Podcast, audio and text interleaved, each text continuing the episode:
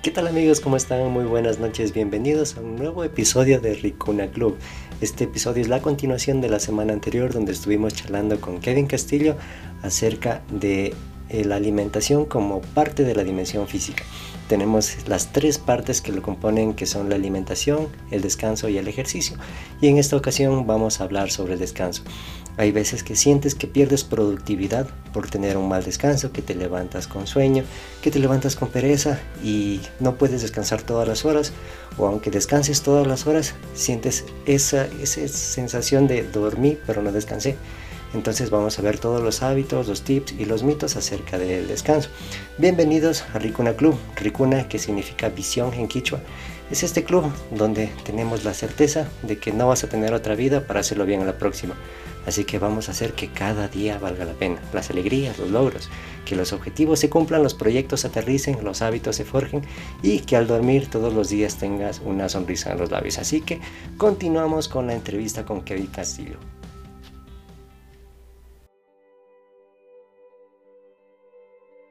Vamos con la siguiente parte de la dimensión física.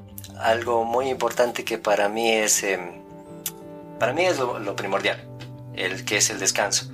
Como te había dicho, cuando no descanso bien, al otro día incluso puede dar hasta pereza de hacer ejercicio o puede dar hasta pereza de preparar algo saludable. Y incluso te baja toda la productividad en el día cuando hay un mal descanso. Cuando hay una mala rutina nocturna, influye directamente en tu rutina matutina. Prácticamente te la puede quebrar un mal descanso. Así que en cuanto al descanso, ¿qué sabes tú o qué nos podrías aportar sobre el descanso de cuándo es ideal descansar? Los expertos, médicos, terapeutas, deportistas, todos coinciden que lo, primordial sería y lo mejor serían las 8 horas, descansar 8 horas, que sería el éxito. Antes de que se ataque todo el mundo, sé que igual ahora en la pandemia la mayoría que ha estado realizando eh, trabajos más solo por casa, o sea, tratar de controlar eso, esos tiempos de trabajos, poder descansar, todos van a coincidir que ha sido imposible. Nadie ha podido cumplir pues, una jornada de descanso de 8 horas. Aunque como uno está en la casa, piensa, dice, ay, uno está en la casa, no va a hacer nada, tiene más tiempo. es donde menos tiempo hay porque hay infinidad de cosas de que uno le quitan hasta el sueño, de que tiene que acabar de hacer cierta tarea del trabajo, que tiene que hacer la comida, tiene que hacer las tareas del hogar. Entonces, no se va, no, se va a cumplir, pero hay que tratar de, de mantener un horario de descanso o inclusive de intervalos para poder, por momentos, o sea, aunque sea lograr descansar. Pero lo, lo ideal son, son las 8 horas. Y mira que todo va directo a la planificación, planificar un horario de descanso. Cuando tienes tu horario, pues como tú lo dijiste, tratas de respetarlo, que es la hora de descanso. Y lo que es más importante es que le enseñas a tu cerebro a qué hora tiene que empezar a apagar los sistemas para empezar a descansar. Porque eh, antes de que exista toda la tecnología que tenemos, antes de la luz eléctrica, eh, el cerebro veía pues que la luz estaba bajando, entonces empezaba a segregar las endorfinas, la oxitocina ya para relajar el cuerpo. Pero actualmente puedes tener luz artificial toda la noche, entonces el cerebro no sabe cuándo ya es hora de apagar los sistemas, cuándo tienes que descansar. Cuando lo empiezas a programar ya un horario, curiosamente a esa hora pues te empieza ya a dar sueño, pero como lo hemos dicho es un hábito hasta que se empieza a formar y... Claro, o sea, hay que, como tú, eso es lo más importante, esa palabra hábitos. Al inicio pues van a ser muy complicados, o sea, generar hábitos, pero por más pequeñitos que sean, por ejemplo, como te mencionas, llegar a una hora del día en el que no voy a utilizar el teléfono, por ejemplo. Entonces, ese cierto, ese ciertos hábitos, por más pequeñitos que sean, hay que tener la disciplina para poder irlos cumpliendo, o sea, ser conscientes de que tal, de tal hora voy a hacer el esfuerzo de irme a descansar más pronto. Si me iba a descansar a las una de la mañana, voy a ir bajando paulatinamente para ir eh, generando ese, creando ese hábito y manteniéndolo. serle fiel, a ese hábito, de ir cada día bajando una hora, una hora para poder irme a descansar más pronto. O la otra para poder igual conciliar mejor el sueño tratar de evitar de comer ciertos alimentos a tales horas, se puede decir. Interesante. Pasada las 5 de la tarde es imposible comer ya dulces.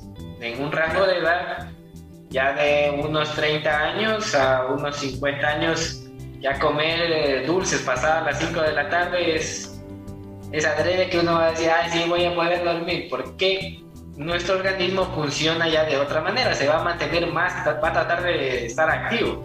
Y dijiste una palabra que me encanta, que es la disciplina. Y la disciplina no es algo que nace en las personas, sino algo que se forma. Y como tú lo dijiste, esto es progresivo. Muchas veces fallamos en formar hábitos porque nos ponemos hábitos altísimos. Me voy a levantar a las 5 de la mañana y voy a dormir 8 horas y voy a hacer tanto de ejercicio, voy a hacer tanto de peso y te pones algo demasiado alto, pero como tú lo dijiste, esto es progresivo. Al siguiente día voy eh, durmiendo 10 minutos antes, al siguiente semana igual 10 minutos, 10 minutos, 10 minutos hasta llegar a mi hora de descanso y tu cuerpo se habitúa, de ahí viene el hábito. Y algo que también mencionaste es sobre eh, lapsos de descanso.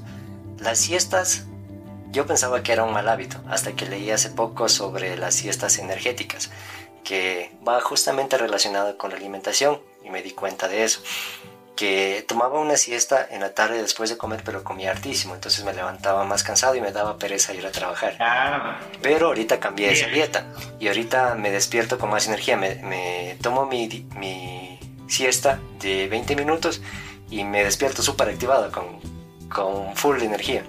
Entonces son dos que van súper relacionados, ¿correcto?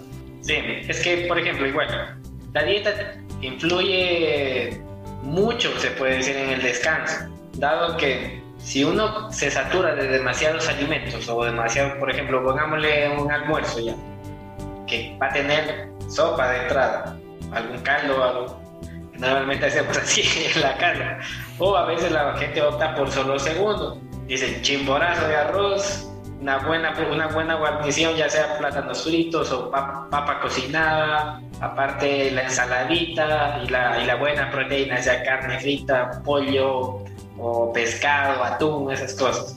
Mientras uno piensa que, ay, qué rico que voy a comer, entre más uno dice, ay, después de comer que este me agarra un sueño, este me da un sueño. Me agarró el alimento. Me voy a dormir un ratito, pero me levanta, dice uno que este, dice, estoy más cansado que, como si no hubiera dormido nada. Pasa ese horario, vuelta en la noche, la gente a veces tiene ese, ese, ese como cansancio, pero no logra conciliar el sueño. Y ahí es cuando comienza la gente a malanocharse y dice, ay, es que vuelta no puedo dormir, voy a comer algo para ver si logro dormir. Es, una idea.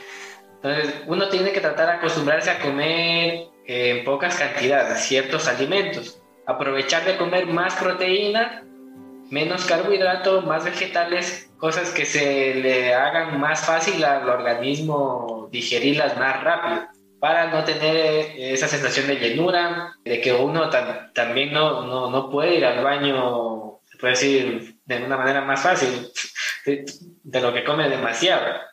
Porque algunas personas, mientras no pasan muy activas o solo estén, se puede decir, sentadas, muy sedentarias, les va a costar demasiado al metabolismo que lo acelere eso. Al mismo tiempo, igual, alimentos que no se metabolizan muy rápido el comer demasiada carne, también. Las carnes dentro del organismo eh, se metabolizan casi en cuatro días. Eso tarda que el organismo lo, lo, procese. Cuando uno come demasiada carne, entonces si comes carne de, en el almuerzo y en la noche, demasiada carne, una proporción muy, mucha se puede decir para tu contextura, imagínate que se demore cuatro días en procesar esa carne en tu organismo.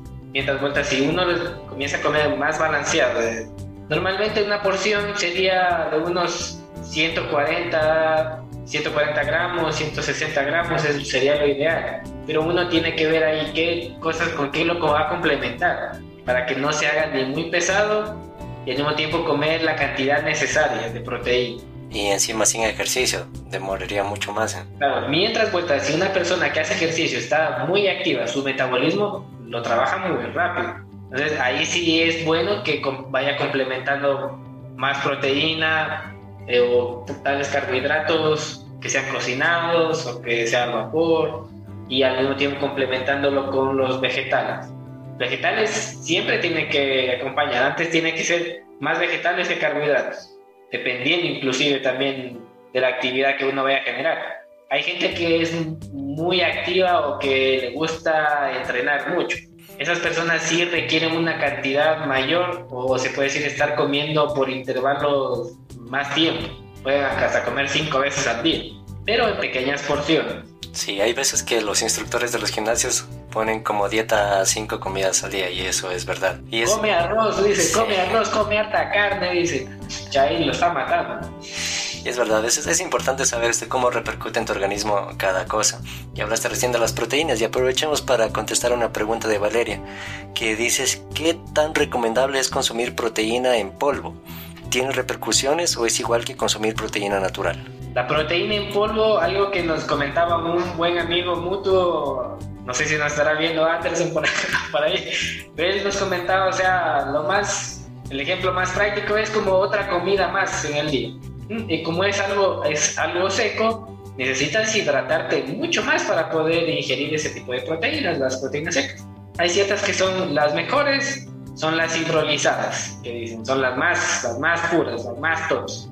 Pero eso es como, no por decir, eh, en la mañana que voy a hacer ejercicio me voy a tomar luego mi, bate, mi batidito de proteína, para ponerme pepa. Es como una comida más. Hay gente que ya tomándose el batido ya no come, se puede decir en la mañana pero está comiendo entre días, entre, entre mañana, algo complementario a eso, algo sano, dice. o hay gente que opta por ya no cenar en la noche y dice voy a tomar un batito de proteína ya después de hacer ejercicio en la noche. También le funciona. Todo es dependiendo, claro, dependiendo de la actividad que uno tenga, el entrenamiento que, que tengan y eso. Siempre igual, no es bueno, se puede decir, tener la iniciativa de decir, ay, voy a tomar porque sí. No, no. Esto siempre tiene que estar acompañado por la supervisión de alguien ya experto en el tema, que te haya medido, se puede decir, ya tu, tu, tu, tu índice de grasa corporal para ver qué cantidad de proteína requieres. Si uno desea tomar la proteína en polvo de, de, de, esos como suplementos vitamínicos. Eso es muy importante. Y es, es genial ver cómo, cómo se va concatenando todo. Concluyendo con la parte del descanso, las siestas no son malas siempre y cuando estén acompañadas de una previa alimentación buena. Claro, porque inclusive verás, los médicos en sí recomiendan, dice, sí, después de mediodía de que se alimente del almuerzo es recomendable que, que, uno haga la siesta y la mayoría tiene, tiene esa idea errónea de decir, chuta, es que siempre cuando me duermo la, después del almuerzo me voy a engordar más. No, Depende Dependiendo de lo que uno coma, obvio. O sea, si uno come demasiado azúcar o mucho carbohidrato muy, muy procesado, obvio, uno va, a tender a engordar si no hace alguna actividad, una actividad física. Ahí está el pequeño detalle. O sea, puedo pegarme la siesta si es que mi alimentación fue correcta, si es que me pasé en el almuerzo, prohibido la siesta, porque ahí sí te va a repercutir. y en el día lo más importante para que nuestro metabolismo, o sea, esté funcionando de mucho, de mucho mejor, o sea, es hidratarse constantemente. Muy bien dicho. o sea, el éxito sería 8 vasos al día, que dicen, los 2 litros diarios, pero ya ciertos alimentos ya tienen la cantidad necesaria de agua, pero hay que tratar de por lo menos tomarse unos 3 vasitos de agua. Normalmente es como lo que dicen también un tip, que antes de uno cuando se despierta, antes de tomar el desayuno, tomarse un vaso ya sea de agua tibia o de agua normal. Eso es para que todo nuestro organismo como que se active y comience, ya, ya sepa, se puede decir a lo que va, que ya toque el desayuno y se active. Excelente. Eh, ese se me pasó, es uno de los hábitos que hemos formado en muchos de los chicos también que forman el club. Es justamente lo que dijiste, el hábito de tomar un vaso de agua levantarse porque eh, no sabíamos, personalmente no sabía pues que el cuerpo se deshidrata durante el descanso. Todo ese tiempo, mientras tú estás descansando, tu cuerpo se deshidrata. Entonces, para recuperar toda esa energía que necesitas para desempeñarte en el día, necesitas hidratarlo nuevamente. Entonces, por eso es importante el vaso de agua al levantarse. Y como siempre también hemos enseñado un hábito, se compone de disparador, la conducta, que es el hábito, y la recompensa. Para tomar el agua, un pequeño tip que yo he utilizado desde que formé el, hábito de tomar bastante agua en el día. es, el disparador es cuando vas al baño. Voy al baño, sé que es hora de tomar otro vaso de agua, me recarga. Entonces, todo el día cumplo ya con los ocho vasos de agua, quedo tranquilo. Ojo, pero en las mañanas. Porque hay gente que dice en la noche, ah, voy a tomarme en la noche, estoy con una sed, dice, estoy con una sed, una cervecita. No, ah. eso no es bueno. Dice, ya, voy a tomar agua en la noche antes de irme a dormir. Ah, Mito. Porque nuestro cerebro en ese momento es como que lo, lo ponemos a trabajar al organismo y nuestro cerebro no logra conciliar el sueño si uno está tomando, o sea, en la noche agua. Ahí es cuando el cerebro dice, ah, no, este man la vejiga está diciendo que tiene que irse al baño. Uno lo despierta y ese rato se queda. Claro, eso es verdad. y ahora no me da sueño. No debía ser eso. En la noche tampoco no es bueno tomar agua. En la noche no. Bien dicho. Sí, sí, es verdad. Te despiertas y te quedas como el meme en la cama. No debía ser La gente toma agua en la noche cuando dentro del día ha comido algo muy salado. Tiene esa sensación y dice, ay, estoy como una sed. Y eso tiene que uno tratar de controlar también la sal. Eh, eso es igual el organismo dice, ay, oye, solo paso con sed, solo paso con sed. Ya es una alerta que te está dando tu cuerpo, pues que debes bajarle a la sal y tomar un poco más de agua. Bien dicho. Mira cómo se van encadenando preguntas con respecto a descanso y alimentación. Y justamente ahora con la hidratación. Gabriel nos pregunta qué es más, más recomendable tomar, más agua o jugo sin azúcar o simplemente fruta como tal. A mi parecer, todo depende de cómo esté tu salud. Lo primordial es un examen médico porque puedes saber según tus cifras qué te conviene más a ti, porque eh, hay frutas que tienen bastante azúcar. El, hacer un jugo también le quitas ciertas eh, características vitamínicas a la fruta. Entonces, también dependiendo de cuánto puedas tú ingerir de azúcar, conviene si es que te haces un batido, comes fruta, pero creo que es importante siempre mantener eh, la fruta. La fruta es un hábito que formé hace un año, de comer dos frutas diarias y me ha resultado súper bien hasta ahora. ¿Qué tienes tú que decir al respecto? A ver, partiendo de la pregunta, las frutas en sí tienen cierto contenido ya de, azúcar, como tú lo recalcaste. Pero en sí, como cuando la mezclamos con el agua o con algún otro líquido, ya sea algún lácteo o alguna fruta procesada que se torne como lácteo, ya este, es como que la estamos modificando. Eh, lo importante aquí es la cantidad de fruta que le, vamos a colocar a esa bebida. Siempre es bueno medir con un vaso antes de cuando se va a colocar o mezclar dentro de la licuadora para la porción que uno va a consumir. La mayoría casi de frutas que sería recomendable en, en las mañanas para ya sea como es mejor no mezclar las frutas. Ese es un, un tip también muy importante porque así mismo eh, es como que ya no estás no vas a aprovechar se puede decir cierta vitamina que tiene la una con otra que la mezclas, ya casi se va, se va a perder, se puede decir un poco, porque la mayoría a los jugos los sirven comúnmente. Y ah, no voy a decir porque no me gusta esa sensación de ah, la, cortecita o como basurita que se queda. La gente puede hacerlo inclusive, pero normalmente a veces se pierde la fibra que a veces tiene la fruta. Entonces, eso también ayuda al organismo. Retomando la pregunta, hay que optar por usar ciertos este, saborizantes o, evitar los edulcorantes, pero más que nada aprovechar eh, alguna otra alternativa para endulzar. Puede ser miel pura, pero en menor cantidad, o el uso inclusive del stevia, que es un poco más natural. ¿Y la panela? Dependiendo del gusto de, de cada persona. ¿Y la panela podría estar considerada? También la ralladura, o sea, una panela rayada, endulzable, pero es también menor la cantidad, dependiendo si no tienes ninguna, ningún inconveniente o problema con el azúcar, se puede decir, en tu organismo. Porque al mismo tiempo ya, así mismo, con la, la panela es azúcar purita, y tiene un contenido de, de azúcar más alto. En carbohidratos, como por ejemplo con la, poniendo el ejemplo, la panela y la miel, son, son, son simples, se absorben mucho más rápido, se absorben mucho más te mantienen activo, pero asimismo son un poco dañinos, se puede decir. Mm, justamente te digo, en las mañanas mi batido a las 5 de la mañana antes de irme a hacer ejercicio. Pongo maduro, avena, yogurt y últimamente lo estoy poniendo pinol. ¿Está correcto?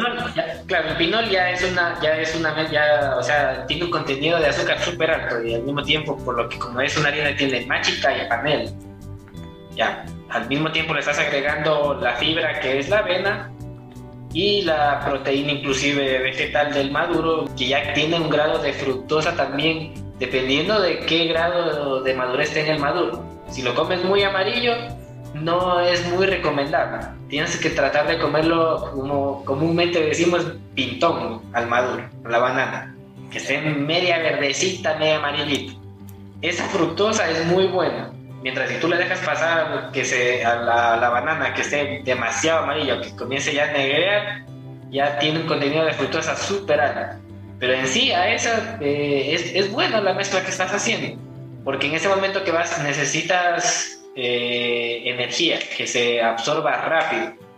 Si vas a estar entrenando con ese batido, es muy bueno porque tu organismo lo va a asimilar mucho mejor. Mientras que si no comes nada y te vas a entrenar, el efecto de la lipólisis, tu organismo va, va, va a buscar la energía de, de, la grasa, se puede decir que tengas, de la grasa basal, que, que tú tengas en tu organismo, lo va a buscar ahí para poder absorber, pero le va a costar porque como si estás con el estómago vacío, te va a costar, o sea, buscar energía de tu organismo. Entonces vas a sentir un poco como que te mareas y dices, ay, como que todavía me, da un poco de sueño, estoy cansadísimo. El blancazo, me, me siento mareado. Literal, pero es, es mucho mejor como tú has hecho, o sea, ir, ir comiendo. Ya tu organismo, si ya lo llevas frecuentando algún tiempo esto, e, ese batido, ya se, ya se acostumbra a tu organismo a eso no, no va a haber eh, alguna complicación con el tema del azúcar. En cuanto al azúcar morena, pregunta Gabriel, ¿es mejor?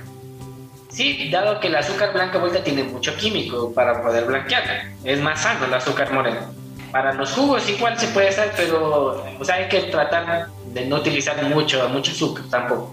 Bien dicho. Y justamente encadenando el batido inicial alimentario para empezar a entrenar, Empezamos con la parte del ejercicio, que es una parte también muy importante de la dimensión física. Y hasta aquí queridos amigos llegamos con la parte del descanso en cuanto a la dimensión física. Cinco tips como resumen. Primero, dormir de 6 a 8 horas. Segundo, tener un horario de descanso definido y sobre todo respetar lo que es lo más importante. Respeta tu hora de dormir. Como tercer tip, Dieta de pantallas. 30 minutos antes de dormir, nada de pantallas, cero pantallas, para evitar que esta retroiluminación, la luz azul, te genere un mal descanso. Como cuarto tip, nada de comidas 3 horas antes de dormir, para que tu sistema digestivo pueda tener un descanso idóneo. Como quinto, es tener una rutina nocturna de relajación.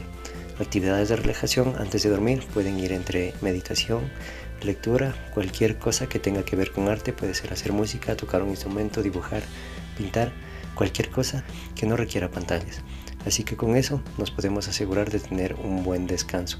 Para recuperar la hidratación, al otro día tomar un vaso de agua como hábito y listo.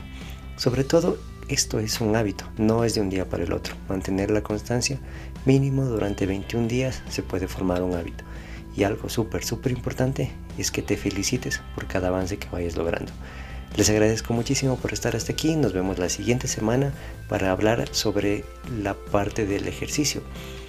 Todo lo que se refiere a gimnasio, rutinas de ejercicio, eh, deporte, baile incluso y cómo se combinan todo eso para tener una correcta, un correcto equilibrio en la dimensión física.